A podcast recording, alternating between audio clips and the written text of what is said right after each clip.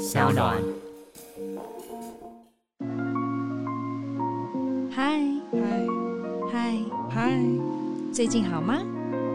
嗨嗨，最近好吗？酒馆不打烊。那条神经元有关于长出来，而且长得很坚固、很牢固、很粗、很有意义。然后这样子呢，它在未来的，比如说，如果我们是学一些数学的东西，在未来它可能哎，它的数学能力会不知道为什么就比较好。对，哦，是这样哦。因为刚刚其实呃，Tracy 聊。大家好，我是千佩，欢迎收听 SoundOn 原创节目《酒馆不打烊》。其实呢，身为一个母亲，我觉得是从怀孕那一刻开始，你就会希望说孩子一定要平平安安、健健康康的长大。当然，我觉得教育真的很重要，我特别在乎一些教育的一些细节跟美感。但是，我不敢说我自己是个很好的妈妈，但是我还是会希望可以给他一个最正确的价值观。那当然了，在这个成长的过程当中哦，常常孩子必须去累积。一些能力，不管是怎么去为人处事啦，或是面对外界啊、交朋友啊等等的。但是 你知道小孩真的不好教哎，我觉得到现在我都持续的在学习当中哦，到底怎么样可以从游戏当中培养小孩的七大能力呢？嘿，游戏不就是玩游戏？从游戏当中也可以得到一些启发吗？那么今天来到节目的这位贵宾呢，她是两个小孩的妈妈，同时她也是一位电台的 DJ。大学时期呢，她是主修儿童心理学，之后也更进一步的学习了很多领域哦，包括了。有早期幼儿教育啊，还有什么艺术治疗、音乐治疗等等的，还得过非常多个国际证照的资格哦。所以今天要跟他聊聊看他的职场生涯，还有一些幼教理念，好好跟他来讨教一下。我们欢迎酒馆大来宾，七感游戏文化教育创办人陈静 Tracy。Hello，前辈你好，大家好，我是陈静 Tracy。Tracy，你好厉害哦，因为我真的很佩服可以好好教育孩子的学者。嗯嗯，谢谢谢谢。对，而且你拿到这么多国际证照，然后不管是呃跟艺术治疗啊、音乐治疗、语言治疗，甚至还有游戏治疗，嗯、对不对？其实我真没想过游戏可以做治疗啊。对，因为其实孩子呢，他们在成长的过程当中，游戏对他们来说是很重要的，然后也是让他们可以舒缓他们的情绪的。所以，在一个孩子他情绪不稳定的时候，透过游戏，然后让他的情绪可以舒缓下来。所以常常呢，他们会透过游戏来治疗一些可能啊、呃、有一些呃特别需求的孩子。哎，我觉得很酷哎，这一集，因为我相信大家为人父母，对于孩子一定觉得很头痛，在不同时期有不同时期的烦恼。嗯，好像举例，您的孩子现在多大？十一跟十四。好，十一跟十四，照理说应该会有一些叛逆，对不对？哦，开始了，小小青春期的叛逆。好，那像我的孩子，一个是三岁。一个是四岁半，嗯，所以这个时候是情绪管理相当有问题的时候，就所以就是每一个阶段都有我们自己的课题，对不对？所以今天真的可以好好来跟 Tracy 来讨教一下。当然，希望从这个过程当中，我们的父母也可以一起教学相长，我们一起来学习成长。是的，我们先来聊聊看你的背景好了。你之前是嗯在温哥华，对不对？出生，然后后来也呃大学毕业之后回到台湾工作，又当 DJ 一直到现在。嗯就是你为什么可以一个人做这么多事情？就 DJ 就 DJ，你就像我的好朋友 DJ Dennis，Yeah Yeah，他就是哇哦，他一辈子就做 DJ。我没有想过他就是你，你是可以做所谓的儿童教育的这一块。其实我自己大学时期是读儿童心理学，然后那个时候呢，就种下了一个我很喜欢幼教这个种子在那边。那我妈妈一度都认为说啊，你长大一定会当幼儿园的老师或什么的。那可是呢，在呃我因缘际会的状况之下呢，在温哥华念书的时候，然后当地的这个中文电台他们在招募 DJ，哎，我就报名了，然后就开始我的 DJ 生涯。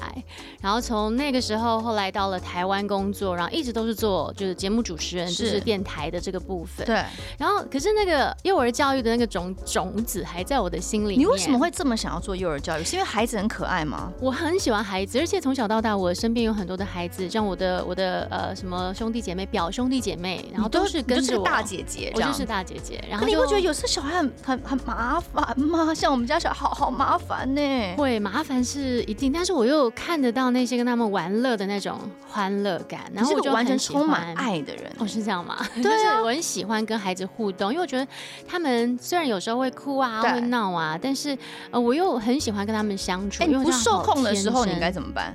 不受控的时候，哎，自己就要有耐心一点了，因为有有时候慢慢去理解，因为儿童心理学里面有说，其实孩子呢，在这个成长的阶段，他们的脑子还没有长好，对，他们的情绪是直接来的，然后要理智的部分呢，一直真的要到二十几岁他才开开开始，二十几岁才开始，真的对，所以你去跟一些 teenager 啊，就十八九岁那些相处，你还是觉得没办法，还是没有办法，他们会试图想要去理解，然后可是呢，他们情绪还是往在在前面先走出来的，所以何况是这么小的孩子，他们就是用情绪，然后去告诉你说他们要些什么，所以当这个时候呢，呃，发生，然后很多家长啊，或者是大人们就会觉得啊，可能比较没有耐心。嗯，所以我觉得当幼儿园的老师真的需要很多的耐心。他们很棒哎，我都对老师，我常常就是对于他们非常的敬佩，就是那个你知道对孩子的那份爱，嗯、然后还有当，而且他比如说他二打三十哎，就像我现在小孩在幼稚园，然后也有小小班啊、嗯、或者什么，就你知道每一个孩子的问题都不尽相同，但是他必须要两个人就得一对十五哎，你有办法想象？我对二我都受不了，他们是一对十五哎，对对对，而且同时还要有个目的性在，比如说要教学啊，是对，然后有有一定的事情一定要做，对，太敬佩你们了。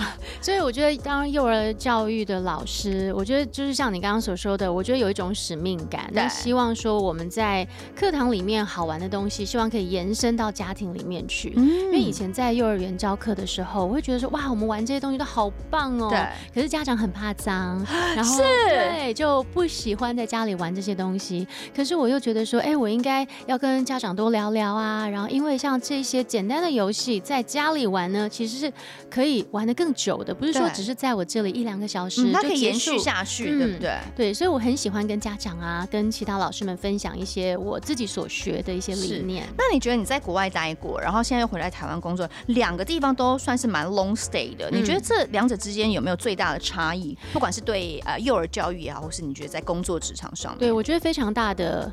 这个分别，因为像比如说教育来说好了，我们从小到大，比如说亚洲的家长啊，会比较管很多，对，就他们会比较受限比较多，是吧？受限比较多，他们应该是说爱孩子的方式呢是呃，赶快告诉你应该要怎么做，嗯、你就不会走错路，或是你就不会走一些呃冤枉路啊等等。那可是国外的国外的他们就嗯，你想要什么，你你自己去试看看，我不告诉你，那你去痛了你就就你就知道痛喽，下次不要这样了。对，我记得。记得我印象很深刻，是当时在呃教书的时候，然后看到就是就是我们的华人家长，然后孩子跌倒了，那第一句就是说，我就跟你讲，叫你不要跑这么快。嗯那可是同一个时间呢，可能有另外一位就是西方的家长，那孩子跌倒了，他马上第一件事情就说：“还好吗？没事吗？”我以前小时候我也常常跌倒，所以呢 没有关系，我们一起来学习如何我们才可以慢慢的保持平衡，哪里痛妈妈来呼呼，同理心，同理心。对，我小时候也是这样子啊，所以这跌倒没有怎么样啊，犯错不可耻啊，对不对？对，所以我们要专注的点，孩子第一个啊，比如说我们说，哎，我就跟你说，那他就觉得说我犯错了。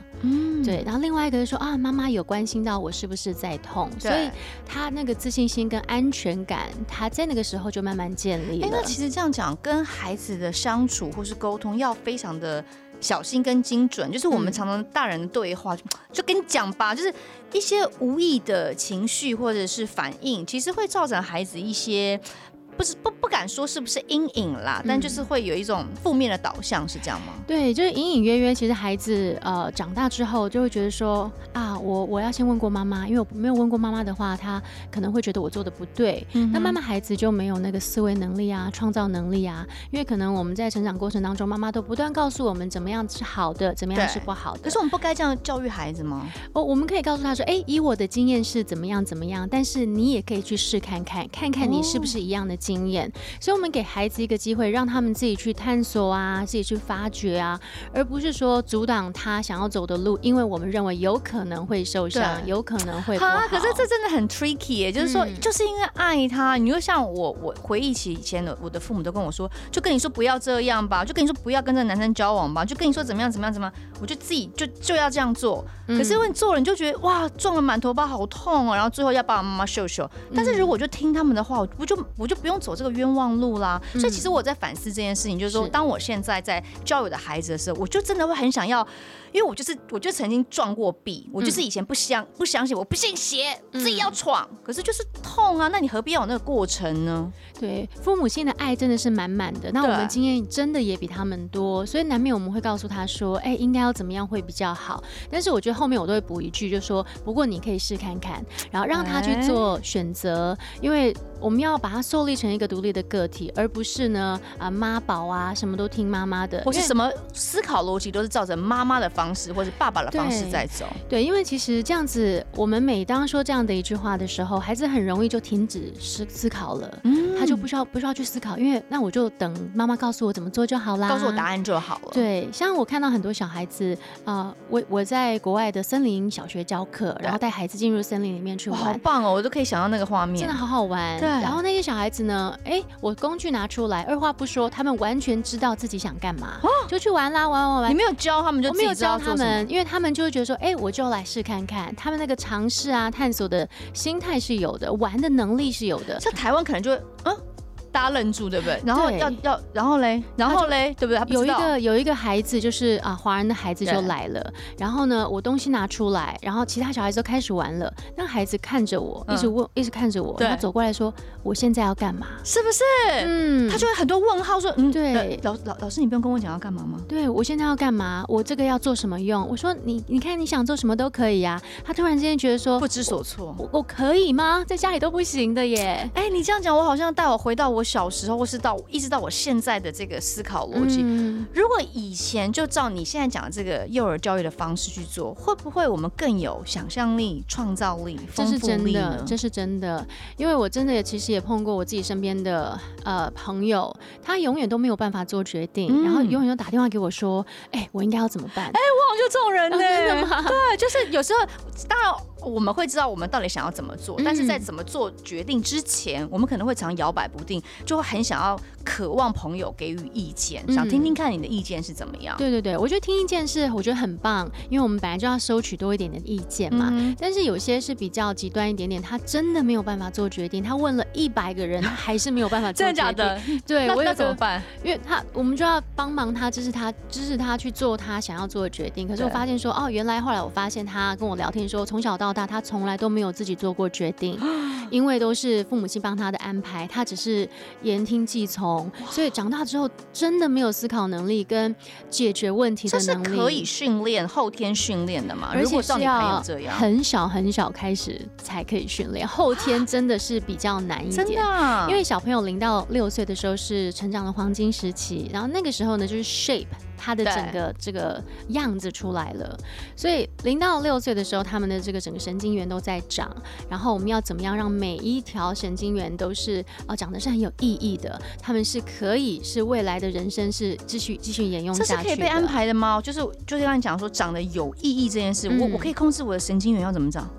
比如说我们给他很多的游戏，然后在游戏当中呢，他有很多的获得。然后哎，如果我呢这个游戏我只玩一次的话，哎，他他的神经元可能哦慢慢发展出来，哎、嗯。没有完，哎，他又缩回去了。对，所以所谓的有意义呢，是让他不断的重复做一件啊、呃，他可以学习到很多呃东西的一个游戏。像比如说，可能不断的去捏呀、挤呀、压啊，训练他的小肌肉，嗯、然后小肌肉慢慢成长了，然后他又在知道说，哎，这个东西它之间的关联。上一次我玩的时候是这样，哎，这次我玩的时候我又有新发现，下一次我玩的时候，哇，又有新花样。所以这样子呢过程当中，他那那一条神经元有关于长出来了，长出来，而且长得很。坚固、很牢固、很粗、很有意义。然后这样子呢，他在未来的，比如说，如果我们是学一些数学的东西，在未来他可能哎，他的数学能力会不知道为什么就比较好。对，哦，是这样哦。因为刚刚其实呃，Tracy 聊到这些东西，其实你有另外一个身份，就是你是作家，对不对？嗯、你有写书，可你到底怎么分配你的时间啊？你又当妈妈？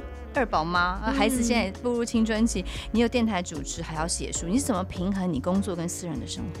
我觉得有点难，不过因为我觉得我就是太对于这个太有热情了，嗯、所以就很想要做一些分享。那每天的时间的安排也是很紧凑，然后而且你的书好厚一本哦，很多字，很多字在里面。对，对，所以我觉得孩子跟先生的支持也是很很棒的，因为他们都知道我喜欢分享这些东西，然后我希望把它变成一本书。所以每次当我写书的过程的时候，他们都不会吵我。嗯、然后那录音的部分，比如说像呃电台的主持。那就是一个固定的一件事情，那每天都会去做。那剩下的时间呢，我就可以发挥在我自己想要做的事情上面。Uh -huh. 对，就陪孩子玩游戏啊，然后或者是把这些游戏分享起来，记录下来，然后分享出去。哎，那您的两个小孩是不是就是是从小就这样一路玩到大的？嗯，因为我以前在幼儿园教书的时候，我每天早从早到晚跟别人家的孩子玩的这么开心。那你自己小孩了呀？所以回到家的时候我就有点内疚，所以我就觉得说，哎、oh.，我不行，我要跟他们玩的更疯。对，所以我都会把呃学校的东西呢，或者是在家里也备一份，然后跟他们一起玩。那他你觉得从小他们这样玩到大，呃，跟可能你同期的一些亲朋好友嘛，或者他们的孩子，你觉得有没有些什么样不一样的地方？我觉得有哎、欸，因为像我很喜欢跟他们玩一些触觉的游戏，我们玩面粉、玩玉米粉、玩苏打粉、玩刮胡泡。这样玩粉可以怎么样？玩粉让他们的手去多一点不同的触觉感，因为平常我们可以碰到的东西就是这么多，就是这一些。是。那如果呢，哎，给他们玩一点面。粉，他们可以去了解说，哦，水多加一点呢，哦，会比较稀，然后加少一点，加多一点面粉呢，会哦，会黏黏稠稠的，然后再怎么样会变成一个面团。在整个玩的过程当中，小朋友不断不断的思考，然后又有很多的接触。那有时候我会延伸这个游戏，我会加一点纽扣啊，加一点东西，哎，触觉感又更强烈了。面粉里面加纽扣，那什么加什么都可以，基本上真的哦，就希望改变他的触觉，让这个游戏继续延伸下去。因为小朋友很好奇，他就会。会很喜欢哦，哎，这个新的触感呢，为什么会这样？哦，原来是加了这个东西，小朋友就不断的动脑，我们不断的加东西，他不断的动脑。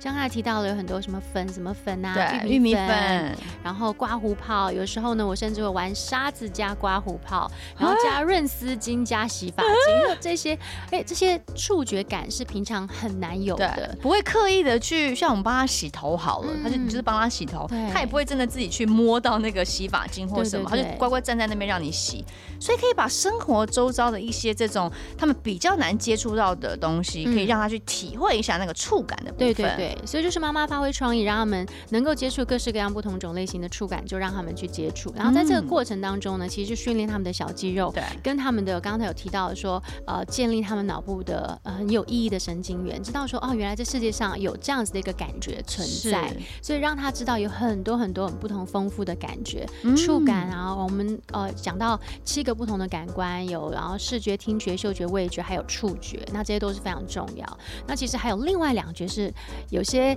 呃人比较少提到的，一个是本体觉跟前庭觉。哦，真的没听过。嗯，本体觉就是有关于我们的肌肉跟关节，所以基本上只要我们有动，就是有运用到这个感官。那我们又非常非常的需要。然后本呃前庭觉呢，就是我们的平衡感。Uh -huh. 基本上我们要有动，荡秋千、溜滑梯，然后也是跟前庭觉的平衡。有关，所以这个呢，其实是我们所谓的感觉统合，七个不同种的感官。嗯、是，所以刚刚呢，Tracy 讲的这个就是他的新书，叫做《七感游戏玩出七大能力》。所以刚刚讲了七感就是这七种感觉。对对对。那所谓的七大能力又是哪七大能力呢？七大能力其实呢，现在很多的家长都非常非常关注的，因为我们很希望小朋友上课会专注啊，对，所以我们会希望他的专注力可以加强。那希望他在未来的数学可以很好，可能当个工程。师什么的，就希望可以培养他的数学力。那平常我们希望他的沟通能顺畅，这个语言力呢，我们就要加强。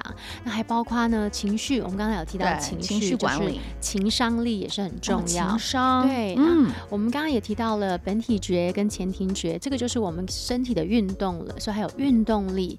那其实还有社交力啊，然后这些都是非常的重要。再来呢，我自己很喜欢的，就是我常常跟孩子玩的，就希望可以提升他们的创造力，创造力。我对你来说，你觉得孩子的创造力为什么这么重要？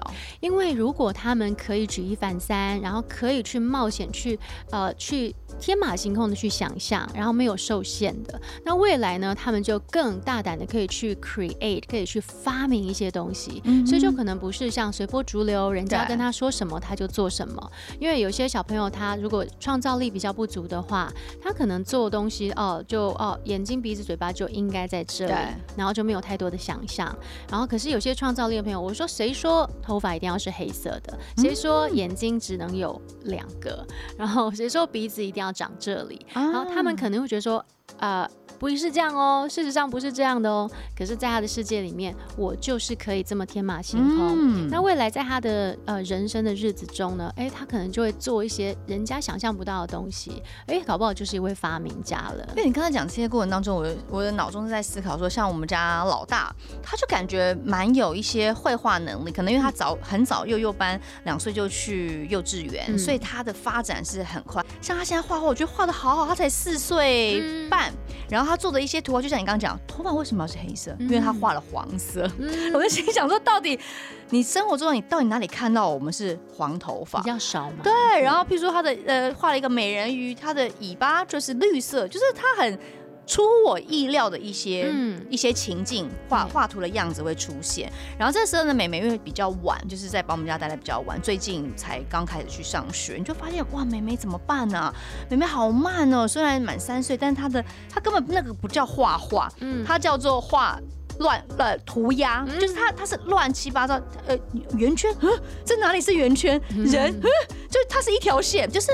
怎么办呢、啊？就是跟姐姐的差异感觉差好多的时候，我们应该怎么去引导他们呢？嗯，其实孩子呢，在他的成长过程，他好需要这些东西哦。但是如果家长没有给他的话，他就没有了。所以像我觉得刚才讲的很棒，是去学校，他整个就是海阔天空，好像很多东西。是因为孩子就是需要我们给他的那个环境。嗯，对，如果环境单调，他们的学习也就单调。如果我们可以给他丰富、丰富、丰富、丰富的资源，让他有随手可得的一些东西，可以去发挥他的创。创意，那对于他的成长来说呢，很多的呃，比如说能力就可以慢慢的建立。嗯、他可以透过在涂鸦的时候，呃，就提升他的创造力啊。但是因为他是很喜欢的事情，所以他会专注。对。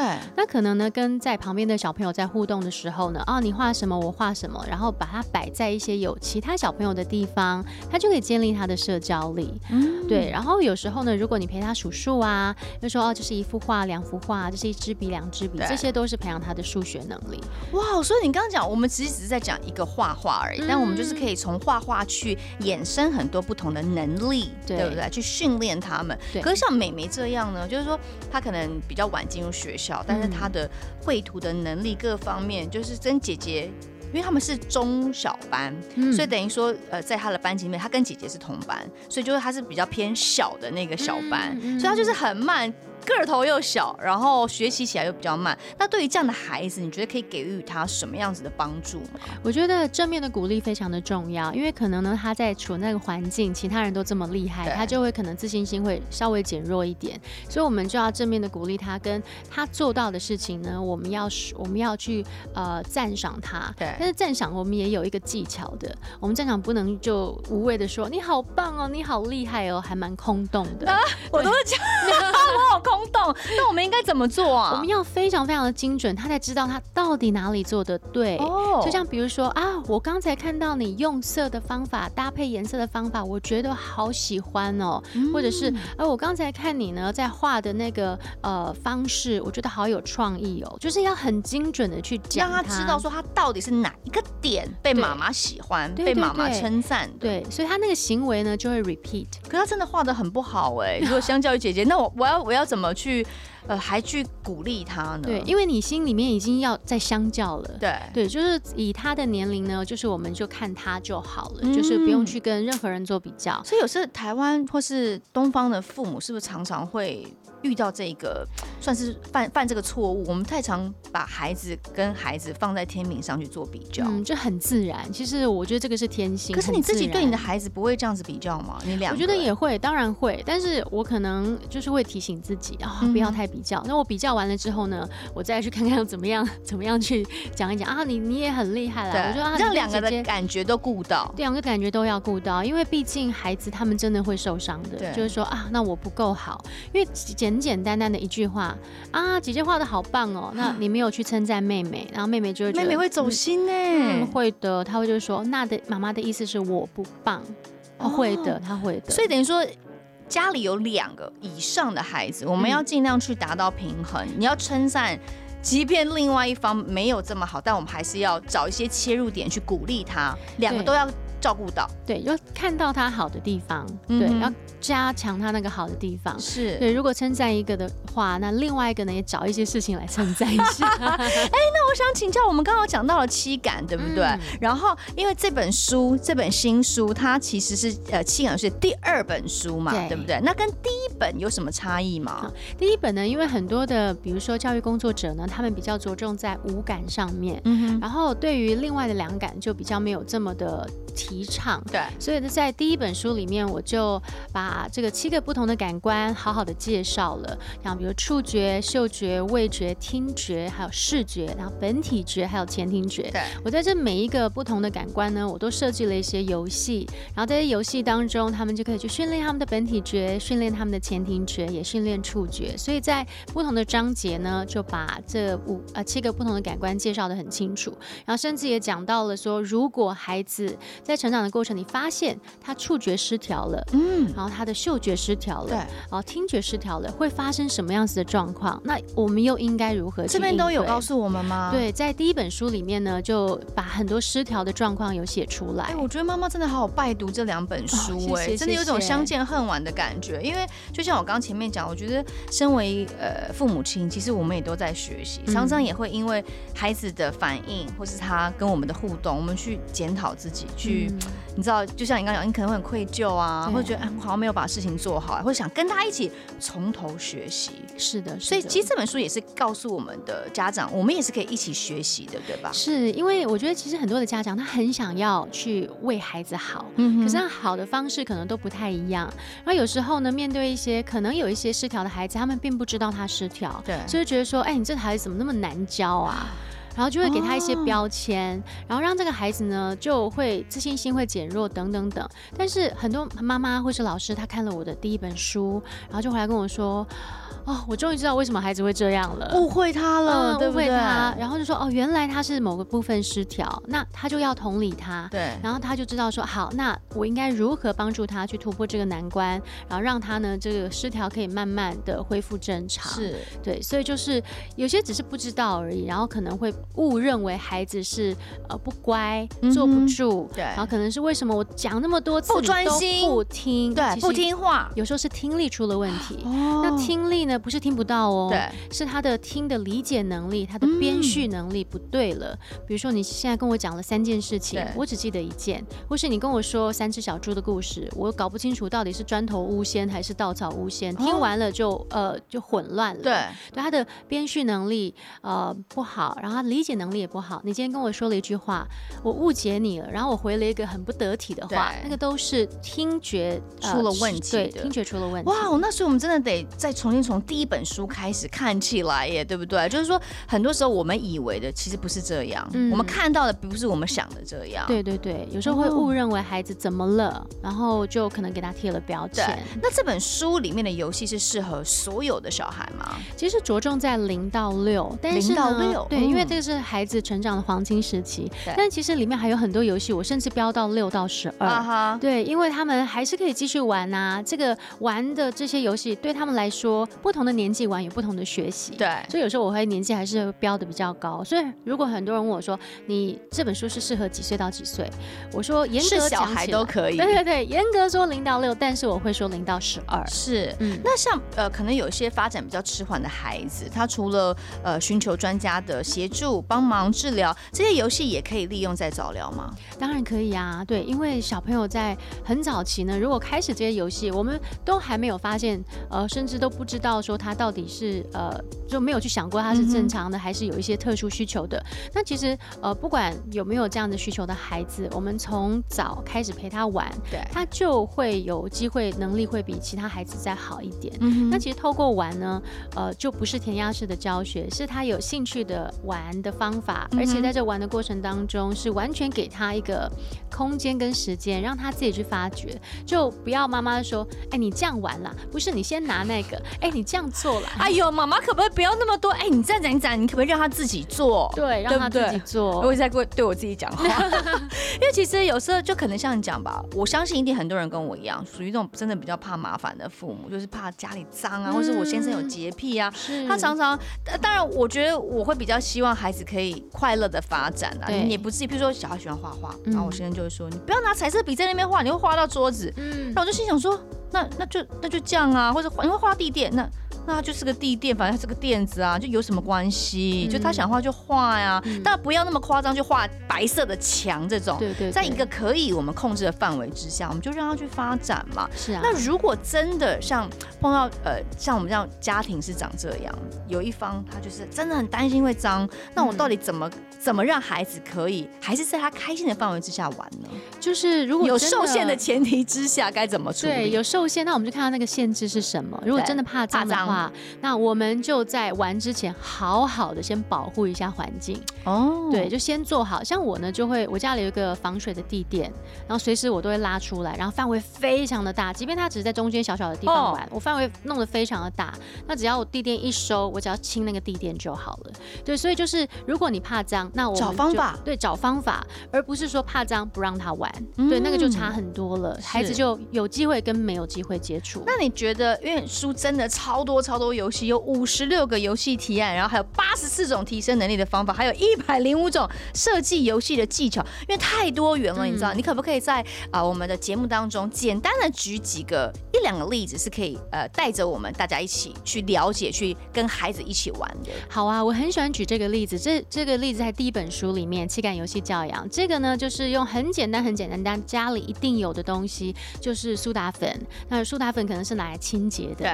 但是呢，你只要两个原呃材料，一个是苏打粉，一个是水，哦，加起来大部分我的比例大概会是，比如说一包的苏打粉大概是五百公克左右，哦、然后加差不多八十 CC 的水，它的质感就像雪一样，下雪的雪，哎。就我我自己个人认为是差不多相似度是百分之九十。真的吗？可是它不是会雪，就我的印象里它是有点怎么讲涩涩的，然后。嗯冰冰的，对，我们就放到冰箱里面，然后放两三个小时，拿出来就是雪了。哎、欸，这件事我很有兴趣，因为我的孩子最近你知道疫情要解封了，一直跟我吵着说，妈妈，我想要去日本，我想要对玩雪，因为他从来没去过，可是他有看过我们的一些照片或什么的，然后我想要去迪士尼，我想要怎么样怎么样，嗯，他会提出很多这种，可是我就想到雪这件事情，因为毕竟这次在台湾，我还没有机会让他们碰到雪，我想说。嗯可以做得出来，做得出来哎！因为说五百克的小苏打粉，就是那一盒一盒差不多是五百克左右，然后加八十的水，然后自己去感受一下那手感。可能你会觉得说每个人手感不一样，可能你会觉得说啊，可能我要再加多加一点点才比较像，或者说我要少加一点点之类的。然后你做出来之后放冰箱两个小时，出来之后呢，冰冰的，冰冰的，而且呢，你就加一些呃一些小小物件，像比如说嗯小牙签呐、小眼睛啊、小什么，然后小朋友就可以堆雪人呐。对，然后我很喜欢在一年四季，甚至夏天的时候呢，哦，热嘛，就拿这个冰冰的东西出来玩。我觉得可以在夏天堆雪人。等一下，你看，可我现在有这个情景，但是他比如说啊，妈妈，我可以吃吗？他往嘴巴放怎么办？你是不是就说，哎，不行不行，那不就也是限制他了吗？嗯，所以我们在之前的时候呢，我们就先跟他来聊一下，哦，沟通一下。这个呢是苏打粉，那苏打粉呢其实是不能吃的，就类似先告诉他，嗯，前情摘要，对，前情摘要，先跟他说一下，对，然后他你就跟他讲。然后其实我们不会告诉他说怎么玩，那通常我会建议家长跟老师就是说我在旁边我玩给他看，我也不说你就像我这样玩哦，不说，哦、我们就玩给他看。虽然是一样的逻辑，但是我们不要用讲话的方式去告诉他，对，不要给指令。哦、然后他想模仿你，小朋友的模仿能力是相当的大的，相当强的，所以他也想知道怎么玩，但是他一定有自己玩的方法。或许他根本不想 copy 你，那可是你就这样自己玩，嗯、你自己搞不好也有一些想法。我也玩我的，看他。看他怎么样，嗯、对不对？对，然后我说啊，我来堆个雪人好了。哦，看你要干嘛都可以哦，我没有没有干涉你哦，就是我们尽量做到不干涉，然后不干预，然后不干扰，然后让他们呢可以自由发挥自己的想法，而不是说在那边，呃，我不知道怎么玩啊，你就堆雪人好了。哦，好，我教他要堆雪人这件事情。对，我们就说看看你要做什么，我是想堆雪人啦，嗯、那看看你呢？看看你这样丢问题丢给他们，他们思考就开始了。哇，哦其实跟孩子沟通真的是一门学问呢。你要怎么用引导式的方式，而不是用指令？哦，我觉得今天这个节目当中，我们有特别听到几个重点啦。当然，除了我们去理解呃七感哈，还跟游戏之间的互动关系之外，呃，我们常常对于孩子真的不要。你不要怎样，不要怎样讲，怎么怎么怎么，我教你怎么样怎么就是嗯，不要用这样的指令的方式，让他自由发展。嗯、对，甚至就我觉得不断的丢问题，丢你觉得这样子好吗？你觉得这样子别人会有什么感觉？但他都回你不知道呢？不知道。那嗯，那你觉得如果呃，就一直问啊，一直问哦，就是引发式的，对不对？引导让，让他思考。因为他说真的，像我儿子也会说不知道。我我女儿很爱说不知道，不知道，不知道。嗯，他说哎，他不知道，没有，那我们可以想想看，就也不要说你怎么可以不知道？嗯，就是那我们来想想看，我们慢慢。想所有事情呢，一定都有原因的，没有关系，我们就慢慢想，因为他们那个逻辑的脑还没有长好，你要他想，他真的想不出来，嗯、所以我们这个才是要训练啊，就是一步一步的跟他带他进入这个领域，这样。只要我们知道他说不知道是正常的就好。了。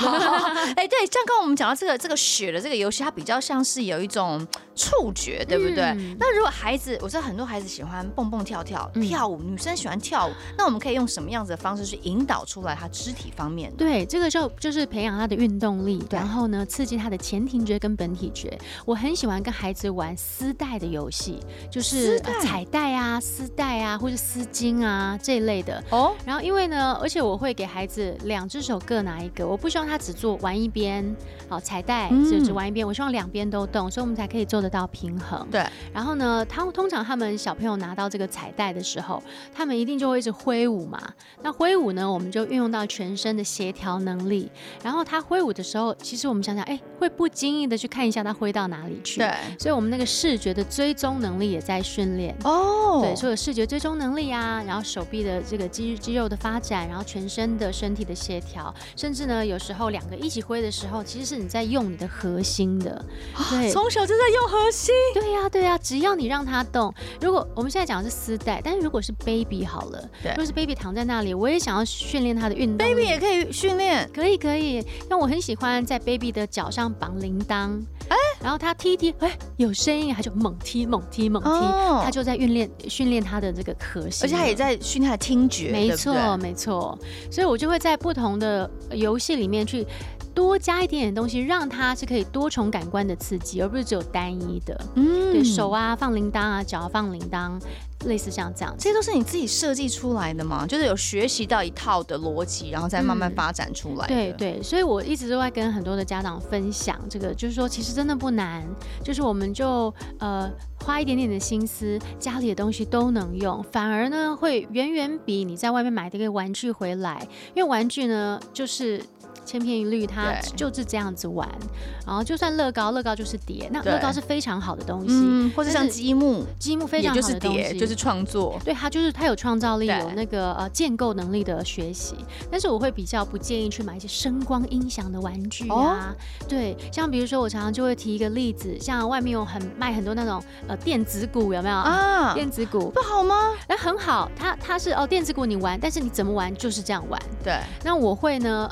呃，就是如果你想要更多元化，有多一点变化的话，其实家里的垃圾桶翻过来，奶奶奶奶瓶罐翻过来，或是锅碗瓢盆翻过来，我每天都可以换位置，我每天都可以纸箱啊、铁盆啊，我就就是一样是乱打，那个呢反而可以让让我想到了纽约 Stomp。对呀，对呀，对呀。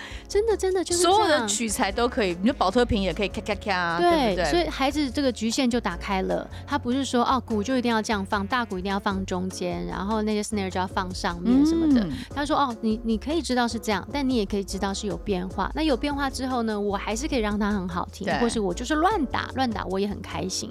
那乱打呢，其实它有手眼协调啊，嗯、然后有身体的肢体的协调能力，然后也有一些呃，比如说刚才说到的视觉追踪、听力，好多好多都在。生活当中真的就是在训练，从游戏当中可以训练很多他各式各样不同的能力，嗯、对不对？只是我们自己可能没有意识到是，哎，对，他是可以训练的哦。是的，是的。那如果像孩子吃饭是很不专心，嗯、我们家就是说根本就是在法国吃饭，一吃都要吃两个小时。像这个情况该怎么训练？可以借由游戏去让他呃提高他吃饭的专注力吗？是啊，因为孩子呢，他很有好奇心，他对身旁的食物实在太太有兴趣了，而且你会发现。现他是不是很喜欢把东西丢到地上，嗯哼，然后筷子丢到地上，汤匙丢到地上，然后就喜欢他喜欢那个声响。嗯，所以我之前我自己的做法是，当然我跟他我喂饭，对啊，很累啊，很累。哎，飞机飞过去，蝴蝶飞过去，嘴巴张开，很累，跑来跑去的，一口怎么还不吞下去？咬多久？对，然后就是就是这个时候，其实孩子的天性是这样，那我们家长就是比较有耐心，然后我们可以用引导式的方式说，哇，赶快吃完，我就可以玩了。你现在你现在还没有吃完，那我我们我们不来，我们就在这边呢，我们就有你可以有很多很多的方法，但是就是有一些引导是说，哎，我们等一下就可以怎么样，但是要先吃完。可是说真的，每个孩子又不太一样，嗯，然后就是要针对孩子的一些需求跟他喜他的喜好去呃引导他也好，去跟他沟通。那有时候你会发现说好难沟通哦，你就说他脑都还没长出来，你说二十多岁、十八岁以后他才才才知道说怎么样可以学习理智，不是吗？对啊，慢慢慢慢，对啊，对，所以这个时候呢，我们父母亲真的就是要有一点耐心，这是一个过渡期啦，对，这是一个过渡期。好，没关系，我我继续加油。然后，但是有一点就是，如果他一旦做到了，哇，你是那种敲锣打鼓式的赞赏他，是他就会得到成就感，他会得到成就感，他就想要 repeat 这样子的一个行为。嗯、那另外就是，当然，我觉得现在还有一个很。可怕的大魔王就是三 C，嗯，因为现在整个多媒体爆炸啊、通讯啊等等，大家对于电子产品的依赖非常非常的强烈。你去外面餐厅吃饭，你看到一排的家长就给小孩平板啊、手机，那这个怎么办呢？这个真的要从家长开始做起耶，因为家长他给他平板不是为了孩子，是为了自己啊。就是我为了我自己一丝的宁静，可是他会跟你哭啊，跟你闹，他很痛苦，他就是没有那个平板，看不到那个佩佩猪，他会崩溃，他世界会崩塌啊。嗯。那怎么办？你就是舍不得他哭啊。嗯，那就是要一开始呢，我就是要提早跟孩子去沟通，说我们什么时候才能看，嗯、或是甚至是比如说限定时间，限定时间。像我们家的孩子，他一到五是没有的碰的，对，然后就叫他去，叫他去期待一到 weekend 才有哦，weekend 才有。我们家是刷牙，因为就很不爱刷牙，就刷牙是只有给你五分钟、哦、这样。嗯，所以一开始这个习惯要养成。对，那一旦呢，他的这个坏习惯养成了，没办法戒掉了，就要慢慢戒，也不能说哦，overnight。就一个晚上就把它戒掉，他就真的呼天抢地的。然后不过就是要让他去呃知道说他没有这个，他也是可以很 OK。所以我们可以用一些游戏来代替。嗯，因为我我真的蛮蛮喜欢分享这个部分，是因为呃。我们的视觉刺激有，我们看佩佩猪，哇，对，就是一直看，可是那个是单向的，它没有互动，嗯、它就是单向。然后它，当你在看电视的时候，然后你只是单向式的吸收，我们的脑部是有一个部分是停止运作的，嗯，尤其是零到六岁的小孩子，他们这个神经元啊增长啊，我们希望它长得越多越密，然后越坚固越好。但是呢，当他们在看电视的时候，这个部分是停止运作。你刚刚讲话，他都真的没听到，他就只在只在看电视。对，就是他的脑部发。发展的部分，它会停止先停止发展，所以如果如果一天当中他有两个小时在看这个东西，等于等于说他两个小时是没有在长脑的。哇，对。可是我们在玩游戏、情感游戏过程当中，他们都是在长的，对不对？因为不断的在想啊，在刺激，在刺激，在想为什么，然后为什么会有这个感觉，他们不断的在在很多很多的思绪在转动。嗯，对，像还有很多时候，这个这些孩子在这个阶段，他们的情绪是很不好的。对，对，像你刚。刚才有提到说啊，小朋友可能很有情绪啊，嗯、就说我一定要看到佩佩猪。然后我们有一些在书里面有一个部分是情商力，那情商力呢就介绍了很多的游戏，如何让孩子可以透过这些游戏稳定情绪、舒缓。因为我们家的两个小孩就是会哭，然后闹，然后故意吐，嗯、他们就是可以把自己，他们很厉害，他们只要这样呃呃，然后他们就会吐了，哇，整个家都是。所以就是面对这样子呃孩子情绪失控的时候，最快可以解决的方式，或是怎么样可以引导他们。Calm down，冷静下来。嗯，因为妈妈一定要有很强的心脏，这是第一点。嗯、因为妈妈呢，而且不能对于他们，你不喜欢他们的行为，不想让他们的行为过于夸张，说就叫你不要这样。他们哇，好大的刺激啊！我以为要故意用凶的方式去把它压下来，我就是无感。我我自己就是没有感觉，反而要冷处理，冷处理就是他他故意去闹脾气，故意去怎么样，哦、你冷处理。反而呢，他做了一个很好的什么，你就敲锣打鼓。他说：“哦，原来这样子，妈妈才会有反应啊。”哦。对，所以哇，这是逆逆向操作哎、欸，哇，这招我要学起来。下次他哭啊，那我就在那边冷眼旁观，或是就就走，就不理他。通常这个样子呢，他们就会觉得他们会得逞，那我一定会跟他对抗、对抗争。通常后来我有一段时间，我就用另外一种方式来处理他，那边哭啊闹啊，然后直到你给他他想要的，我就说没关系，我等你哭完我们再聊。嗯，等你哭完我们再聊。然后他就哭啊闹，他也会累啊。对，他哭完他累了，你要很有耐心，要忍住。忍住。然后哭完了吗？好，哭完我们再来讨论这件事情。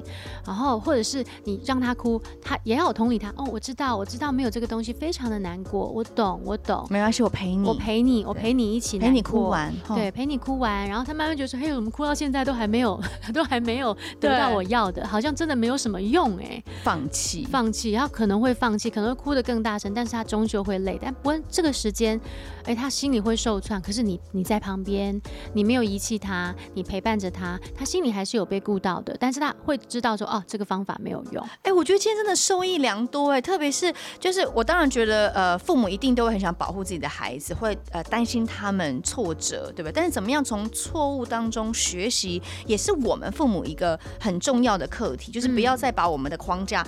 放在孩子身上，特别是大家真的是可以好好看看这两本书。当然有新书了，第二本，但是第一本我觉得这一定要，像我之前真的没有看过第一本，我觉得一定要重新整理。我觉得这是一个整个系统，你可以去真心的了解孩子从小到大他的所有的发展。嗯，对呀、啊，希望大家可以多多的支持。那更多的七感游戏内容可以去哪边找相关的资讯呢？啊、呃，我有就是呃社交平台有，你可以去找陈静的七感游戏教养。它的静是一个女部，在一个青。对不对？青色的青，所以是沉静 Tracy。对，然后或者呢，大家在网络上搜寻七感游戏，然后应该都找得到我这边。对，因为在第一本呢，七感游戏就开始，哎，慢慢大家就比较提倡哦，是七感而不是五感了。嗯，所以大家打七感游戏，你都应该可以找到第一本七感游戏教养，或是这次推出的新书《七感游戏玩出七大能力》。希望大家都可以跟孩子们一起玩出七大能力。谢谢 Tracy，谢谢千佩，谢谢谢谢。